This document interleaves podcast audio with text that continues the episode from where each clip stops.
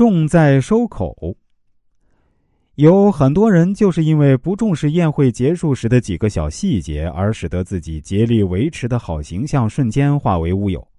那么，宴会结束时应该留意哪些细节呢？一、宴会结束的时间。一般来说啊，当主人把餐巾或桌子上从 一般来说，当主人把餐巾放在桌子上。或者从餐桌旁站起身来，就表示宴会结束了。只有看到这种信号以后，宾客才可以放下自己的餐巾站起来。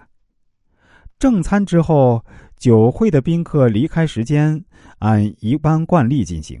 如果酒会不是在周末举行，那就意味着告辞时间应在晚间十一点到午夜之间。若是周末呢，可以晚一些，除非客人与主人很要好，否则。一般都不应该在酒会结束后还在那儿坐着。第二，离席的先后顺序。当宴会结束离开餐桌时，不应拉开座椅直接走，而应把椅子再挪回原处。男士应该帮助身边的女士移开座椅，然后再把座椅放回餐桌边。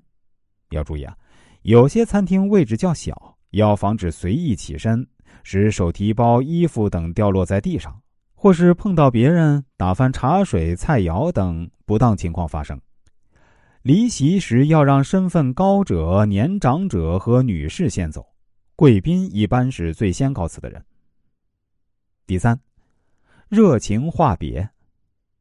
当宾客离去时，宴会主人应像迎接宾客一样，站在门口跟他们每个人握手告别。当宾客成群离去时，也应送至门口，挥手互道晚安，并应致意说：“非常感谢各位的光临，不要以时间过早挽留客人。如果是星期天晚上，你尤其不宜说现在还早得很，你绝不能这么早走，给我点面子吧。要知道，多数人次日都要早起。对于迟迟不离去的客人，这时你可以停止斟酒，或者停止供应糖果、瓜子等。”以此暗示客人是时候走了。此外，有的主人为每位出席者准备了一个小礼品作为纪念。宴会结束时，主人招呼客人带上。不过，除主人特别表示的礼品外，各种招待品，包括糖果、水果、香烟等，客人都不能拿。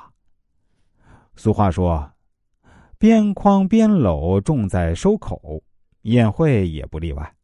尽管宴会结束了。但这并不意味着你就可以完全放松下来了，还需要做许多细节的事儿，才能让你的好形象留在宴请对象心里。